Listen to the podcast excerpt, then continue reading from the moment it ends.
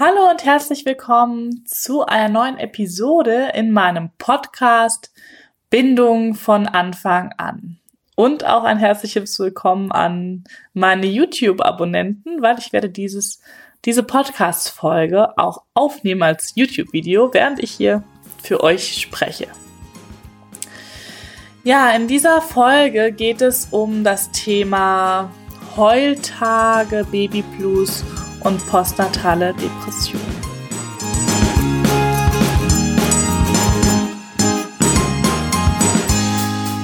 Also, nochmal ganz kurz zu mir. Ich bin die Annabelle, ich bin Geburtspsychologin, beschäftige mich viel mit der Pränatalpsychologie, also dem, was erleben Mutter und Kind in der Zeit der Schwangerschaft, begleite aber eben auch Geburten und bin nach der Geburt als Heilpraktikerin für Psychotherapie tätig, so dass ich auch Babys, Mamas, Familiensysteme unterstütze, Geburten zu verarbeiten und ja, diese Sachen. Ähm, dieses Thema habe ich ausgewählt, weil ja, das ist wirklich ein häufiges Thema, ne? Also Heultage, Babyblues, das ist ja sowas, was viele kennen und was auch ein Stück weit normal ist. Das Wochenbett. Das Wochenbett ist eine ganz, ganz besondere Zeit. Und was ich so miterlebe, sind die meisten Familien nicht so richtig vorbereitet auf das Wochenbett. Häufig besteht da so eine sehr, ähm, ja, soll ich sagen, romantische Ansicht, rosa-rot, ah, und dann verlieben wir uns in unser Baby und es ist total schön und entspannt. Und die Realität ist dann, häufig, oh mein Gott, es ist total stressig und mit der Milch und die Brust und alles tut weh oder, oder es funktioniert nicht, man ist mit dem Stillen, bis man da eingespielt ist, das dauert. Dann der Haushalt, das zu akzeptieren, dass der jetzt einfach mal völlig hinten dran ist, das kann auch viel Kraft erstmal kosten. Und dann aber auch ähm, so überhaupt die Bewältigung, ne, wie Essen oder Besuchskontakte, ne? Also manche lieben das, die wollen, dass dann die Familie kommt, alle mal das Baby kennenlernen. Für andere ist das die totale Überforderung, die sagen nach dem ersten Besuch, oh mein Gott, bitte sag allen anderen ab, dann geht die Diskussion los, können wir das?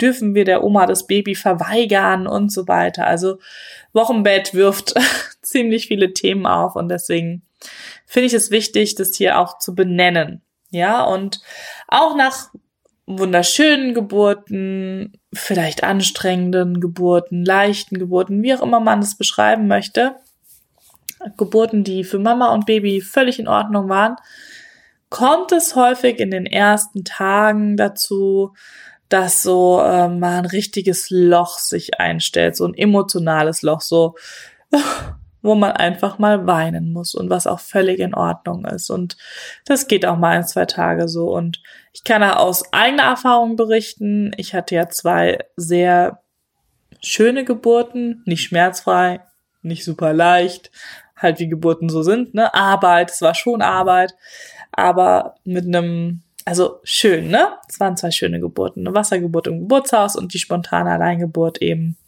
ähm, ungeplant zu Hause. Und ähm, ja, trotzdem hatte auch ich nach den ersten Tagen immer so eine so ein Tief, ne, wo ich nochmal irgendwie traurig war. Und also kann man dann selber auch häufig gar nicht so zuordnen, weil man ist ja auch glücklich und es war ja auch alles toll. Und dann ist man aber auch traurig und es ist irgendwie anstrengend. Also da sehen wir auch, wie viele Gefühle parallel bei uns möglich sind, ne, von Dankbarkeit zu Überforderung und von totaler Liebe zu, oh mein Gott, wie soll ich das schaffen, äh, irgendwelchen Ängsten, Existenzängsten, Ängsten, die das Mama-Sein betrifft und so weiter. Alles findet parallel statt. Und dann ist ja auch noch dieser Abschied da, ne, dieser Abschied vom Schwangersein das ist auch, also vielleicht sogar, wenn es dann die letzte Schwangerschaft, wenn man weiß, das war jetzt meine letzte Schwangerschaft, kann das nochmal ein ganz großes Thema sein. Aber überhaupt, ne, mit diesem Kind wird man nie wieder schwanger. Mit diesem Kind ist diese Zeit jetzt vorbei. Und das ist auch sowas, was viele unterschätzen, weil ja viele am Ende der Schwangerschaft sagen, oh, ich bin froh, wenn das Kind dann da ist und wenn ich es in den Armen halten kann und ich bin so froh, dann kann ich mich wieder bewegen und alles. Ja, aber dann auf einmal ist man auch wieder alleine in seinem Körper. Und das bedeutet eben auch ein Abschied. Und das braucht auch einen Raum und einen Platz. Und da darf man auch drüber trauern. Und dann natürlich noch die körperliche Seite. Die ist echt nicht zu unterschätzen. Du hast ja dann auch eine große Wunde in dir. Wenn du natürlich geboren hast, hast du eben die Wunde von der Plazenta, die sich abgelöst hat. Siehst du ja auch, ne, durch diesen Wochenfluss. Es fließt ja auch noch weiter. Und ähm, wenn du eben nach einem Kaiserschnitt äh, zu Hause bist, dann hast du ja auch noch diese Wunde, die heilen darf, diese Narbe, die heilen darf und dann vielleicht sogar noch eine zusätzliche innere Narbe, eine emotionale Narbe von dem, Entschuldigung, ihr Lieben, von dem Geburtserlebnis, die noch heilen darf. Und das braucht alles irgendwo einen Raum, ja. Und diese ganzen Hormone, die sich umstellen. Also der ganze Körper muss sich ja auch umstellen von schwanger zu nicht mehr schwanger. Und dann zum Stillen. ja, also auch da wieder die völlige Hingabe gefordert. Und ja, also ihr seht schon, es ist wahnsinnig ähm, dicht und viel, was da so im Wochenbett passiert. Und jetzt wisst ihr, warum das Wochenbett, Wochenbett heißt, man braucht einfach in dieser Zeit auch sehr viel Ruhe. Also mit Baby. Ne? Das Baby ja auch. Das muss ich ja auch. Das hat auf einmal Schwerkraft. Das muss auf einmal atmen. Das muss auf einmal trinken, verdauen. Also ist ja Wahnsinn. Das hat ja auch unglaublich viele Anpassungsfelder jetzt zu leisten. Und deswegen brauchen Mama und Baby jetzt wirklich viel, viel Ruhe und überhaupt die Familie, um gemeinsam anzukommen. Und deswegen macht es Sinn, auch schon in der Schwangerschaft zu überlegen, wie möchte ich denn mein, mein Wochenbett gestalten? Dass das nicht in Stein gemeißelt ist, ist völlig klar. Das kannst du abändern, wie deine Bedürfnisse dann sind. Aber du könntest zum Beispiel dir Regeln überlegen, und da gibt's ja auch tolle Vorlagen im Internet, was ich so gesehen habe, ähm, fürs Wochenbett, für Wochenbettbesucher. Ne? Also du kannst jetzt zum Beispiel so ein schönes Regelbild da an die Haustür hängen, wo dann genau drauf steht, was du dir wünschst oder was für euch hilfreich ist. Ne? Zum Beispiel jeder Besucher, und das könnt ihr ja vorher kommunizieren, und Freunde, Bekannte, Familien machen das ja total gerne bringt einfach Essen vorbei, wenn er vorbeikommt. Ne? Es, es, hat keine Oma hat dann Anspruch darauf, dass der Kaffeetisch gedeckt ist und sie sich dann da hinsetzt, das Baby sehen kann und ähm, da so sitzen und genießen kann, sondern es geht darum, Mama mothering the mother. Also jetzt geht's darum, die Mutter zu bemuttern. Die wird nämlich jetzt gerade richtig real zur Mutter. Vorher war sie auch schon Mama, ne, als sie schwanger war, aber jetzt ist es ganz, ganz offiziell so. Der Übergang ist jetzt geschafft. Und ähm, je nachdem, wie der auch gestaltet war, die Geburt, braucht sie jetzt auch richtig, richtig nochmal diese Bemutterung um gut in dieser Rolle auch anzukommen. Und da kann es auch helfen, einfach die Leute ähm, zu inspirieren. Das kann auch ganz lustig gestaltet sein, ne? gar nicht ernst. Und dann sind die aber die wollen ja häufig helfen, Familie und Freunde. Dann sind die auch gleich motiviert. Bringen den Müll raus, nehmen das, den Glasmüll mit zum Glascontainer, saugen einmal durch, was soll's? Oder solche Sachen, ne? Warum nicht? Das ist doch alles ähm, schöner als den 500. Body zu kriegen oder so. Sollen sie doch lieber einen leckeren Kuchen mitbringen und den Tisch decken und danach das auch in die Geschirrspüler räumen oder wie auch immer. Und ähm, ja, könntet euch auch Gutscheine wünschen fürs Wochenbett. Hilfsgutscheine, ne? Gehen dann mit dem Hund Gassi, wenn ihr noch einen Hund habt, weil glaubt mir, das wird sich alles erst einspielen müssen und es ist auch völlig in Ordnung. Und so, ihr seht, das ist also diese ganz normale ähm, Phase, ne, wo so dieses alles einspielen, hormonell und Abschied und Baby und Kuschelzeit und Stillen und das ist ganz normal ist, dann vielleicht mal so ein Heultag oder zwei, hat gar nicht, hat nicht jeder, aber es ist normal, es haben schon viele. Also ich kenne das auch aus dem Freunde, Freundinnenkreis, dass wir dann immer darüber gesprochen haben, so, oh, jetzt hatte ich so einen Tag, wenn die dann so nach der Geburt waren, oh, ich musste mal so richtig heulen, ich weiß, ich war ganz schlecht drauf und so und dann tröstet man sie und dann ist eigentlich schon auch wieder gut, ne? Das ist so dieses typische Heultage oder bisschen, ähm, na, Baby Blues und das können auch die Männer haben. Ne? Nur mal so nebenbei. Und was dann ähm, so ein bisschen ins, ins Klinischere geht oder ins Psychologischere, ist dann schon die postpartale Depression. da müssen wir schon wieder ein bisschen anders hinschauen, weil wenn das jetzt eine längere Zeit andauert und wirklich auch tiefgreifender ist, im Sinne wie ähm, so eine depressive Verstimmung und dann auch in so eine Depression reinrutscht, dann müssen wir natürlich auch andere Strategien wieder haben, um rauszukommen. Anfällig sind dafür Frauen, die schon depressive Phasen in ihrem Leben hatten. Also wenn du schon mal an Depression vorerkrankt warst, dann ist die Wahrscheinlichkeit einfach schon erhöht für solche Frauen, auch nach einer Geburt wieder eine Depression zu erleiden. Das heißt aber nicht, dass das zwangsläufig passiert. Ne? Also da kommen noch andere Faktoren, das sind immer, wie immer im Leben, ne? Das spielen viele Faktoren zusammen, die zu sowas führen oder eben äh, die nicht dazu führen. Also vielleicht hast du jetzt super Ressourcen aufgebaut und ähm, hast eine Resilienz entwickelt und so weiter, hast dich einfach weiterentwickelt und die Geburt läuft super und dann kannst du damit viel besser umgehen. Aber grundsätzlich sagt man eben, dass die Wahrscheinlichkeit ist erhöht bist dann halt automatisch wieder in einer Risikogruppe sozusagen drinne, was du aber in der Schwangerschaft ja sowieso gibt's ja gar keine Schwangere, die, die kein Häkchen in der Risikoabteilung kriegt. Von daher, ne, also nur, dass man es so ein bisschen im Hinterkopf hat. Und ähm, natürlich ist die Geburtserfahrung auch ein maßgeblicher Prädiktor ne, für wie du dann im Wochenbett oder wie du das alles verarbeitest und durchlebst. Wenn du eine sehr, sehr schwierige Geburt erlebt hast oder auch traumatische Geburt, dann ist natürlich auch wiederum die Wahrscheinlichkeit, dass du in so eine ähm, Depression reinrutschst, ähm, sehr viel erhöht. Logischerweise macht ja Sinn, ne? dass man dann mit der Verarbeitung so zu tun hat, dass man ähm, ja einfach nicht nur mal einen Heultag hat, sondern dass man diese Überforderung auf allen Ebenen und durchgängig, durchgängig fühlt. Und auch das passiert gar nicht so selten. Ne? So eine postpartale Depression ist nicht so selten und die ist ähm, nicht, auch nicht immer geknüpft an das Geburtserlebnis, sondern es kann auch mit den Faktoren drumherum zusammenhängen. Aber also auch ganz ähm, schwerwiegende Existenzängste ne, können Problem, können das ähm, begünstigen oder auch, ähm, weiß ich nicht, Paarbeziehungen im Sinne von der Partner macht direkt nach der Geburt Schluss oder kurz vorher oder wie auch immer und das muss erstmal verarbeitet werden und das passiert dann, rutscht man in so eine Depression. Und auch ähm, so ähm, sehr schwerwiegende Themen, wenn es darum geht, diese Veränderung jetzt zu durch, jetzt vielleicht auch erst zu durchleben. Also das ähm, ist was, was ich dann zum Beispiel häufig erlebe bei Frauen, die ähm, in der Schwangerschaft noch so sehr gesellschaftskonform ähm, funktioniert haben. Ne? Also die sozusagen gar nicht, die, ich konnte noch alles so wie immer machen. Und dann da sind die wahnsinnig stolz drauf, dass sie dann ähm, noch ah, bis zum Schluss waren sie arbeiten und auch noch die Geschäftsreisen, alles hat noch super funktioniert oder auch mit Freundinnen oder mit dem Partner, mit der Familie, also ähm, versucht haben, so zu leben, als wären sie nicht schwanger. Das heißt also nicht bewusst die Schwangerschaft erlebt haben.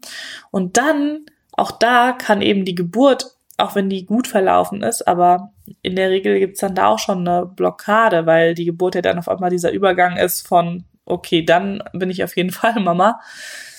Da kann das einfach schon ähm, schwierig sein, weil ähm, dieser Prozess nicht stattgefunden hat, in diese Elternrolle reinzukommen sondern häufig ist es dann dieses Gefühl nach der Geburt, oh, okay, das ist mein Baby, hallo.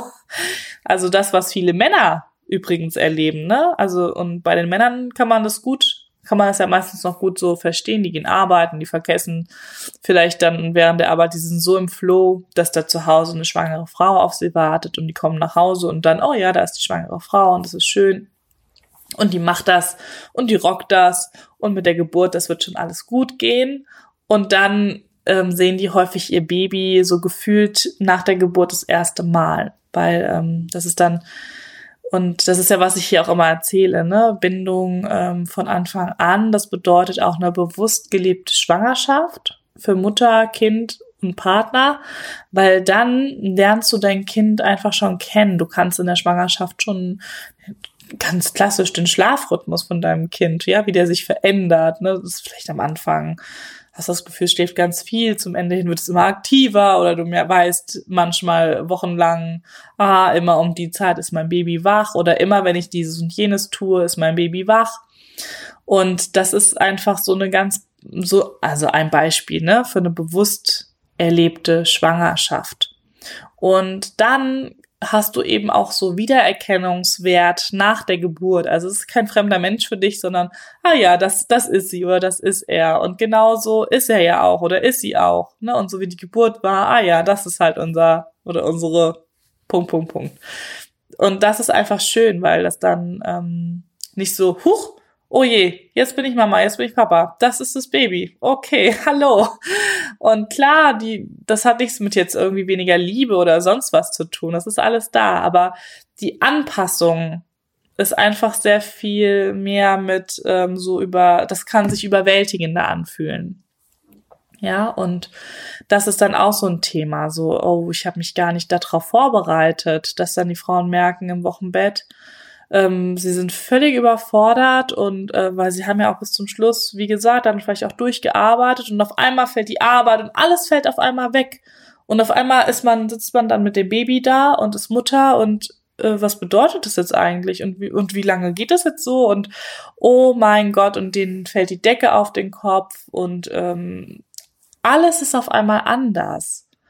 Und das war doch, so wollten sie das doch nicht, ne? Sie wollten doch nicht, dass alles anders ist und Freundschaften vielleicht auseinandergehen und auf einmal gehören zu diesem Club der Mütter. Was bedeutet das und wie sind die da, also diese anderen Mütter? Und das ist dann so ein Herantasten. Und auch da, je nachdem, wie ein Mensch halt ist oder eine Frau so ist, kann das eben wirklich auch zu einer Depression führen, weil ähm, dann äh, vielleicht die Überforderung so, so unüberwältigbar scheint und die Veränderungen einfach zu einschneidend erlebt werden. Ja, und dann kann es eben dazu führen, und dann hat man eben nicht nur einen Heultag, wie gesagt, sondern es ist dann sehr viel ausgeprägter. Und da finde ich es einfach wichtig zu wissen, dass man das nicht aushalten muss. Ne? Das ist jetzt nichts, was man dann einfach irgendwie aussitzt und wartet und irgendwie wird es schon wieder besser und naja, andere Frauen haben das ja auch geschafft, sondern zu wissen, die, die, ähm, das Wochenbett ist nicht immer rosa-rot und eine postpartale Depression kann auch auftauchen und es gibt auch Hilfe dafür. Und der erste Schritt ist natürlich, sprich mit deiner Hebamme darüber. Deine Hebamme kann es am besten äh, sagen, ob das jetzt schon irgendwie klinisch relevant ist oder was für Strategien, ob man vielleicht schon schnell dagegen wirken kann, ne? umso schneller du wieder Ressourcen an die Hand kriegst, handlungsfähig wirst, in die Freude, in die Leichtigkeit kommst, umso ähm, schwerer kann sich natürlich auch eine Depression festsetzen oder bilden.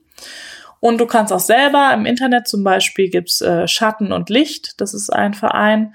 Die haben auch, aber den gibt's auch, glaube ich, woanders auf den Seiten im Internet, einen Fragebogen dazu. Ne? Da gibt's diesen offiziellen, ich kann dir nicht mal den Namen sagen, ich bin schlecht mit Namen und so. Aber du findest diesen Fragebogen, wo du dann herausfinden kannst, selber für dich, ähm, wenn du die Fragen beantwortet hast, ob du schon in einem kritischen Bereich bist oder nicht. Und natürlich kannst du dich zum Beispiel auch an mich wenden. Also ich mache ja auch die SOS-Gespräche. Die verlaufen online auch, weil ich das schon öfter hatte. Frauen mit Kaiserschnitt können eben nicht ähm, dann zu einem Therapeuten laufen direkt nach der Geburt, sondern die sind erstmal ans Bett und an Ruhe und so weiter gebunden und sind zu Hause und sind vielleicht aber auch irgendwo in einem Dorf und weiß ich nicht wo, wo es einfach solche Angebote nicht gibt. Und dann geht das auch online oder eben in Form von Hausbesuchen mache ich das auch, dass ich dann zu den Familien nach Hause fahre, wenn das eben in einem entsprechenden Umkreis ist und da dann auffange und Krisenintervention. Das ist für mich Krisenintervention, weil umso früher das eben stattfindet, umso höher ist eben auch die Chance, dass da gar nichts sich entwickelt, was dann irgendeiner ähm, tiefgreifenden Therapie benötigt. Und ähm, gut, und manchmal braucht es das aber, ne? Also manchmal sind dann die Anzeichen im Wochenbett schon so, dass auch mit der Geburtsgeschichte, dass man darauf schließen kann, dass hier eben eine Traumabehandlung auch nötig ist. Und ähm, ja, Genau, also ich hoffe, ihr habt einen Einblick darüber bekommen, was ist auch der Unterschied ne? und wie kann ich das erkennen und warum passiert das überhaupt und wie passiert das.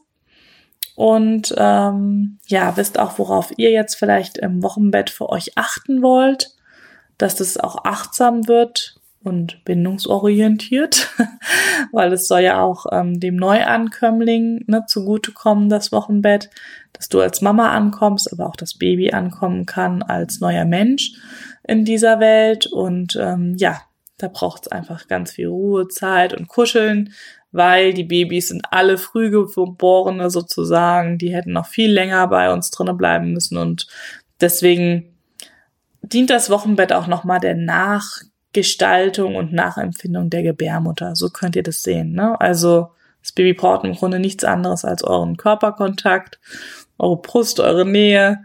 Und ähm, auch das kann eben anstrengend sein, wenn man einfach mal duschen möchte oder auf Toilette. Und aber häufig im Anfang schlafen sie auch noch viel. Da gibt's aber keine Regel, da gibt's nur Ausnahmen. Also ganz unterschiedliche Kinder, ganz unterschiedliche Geschichten von Familien.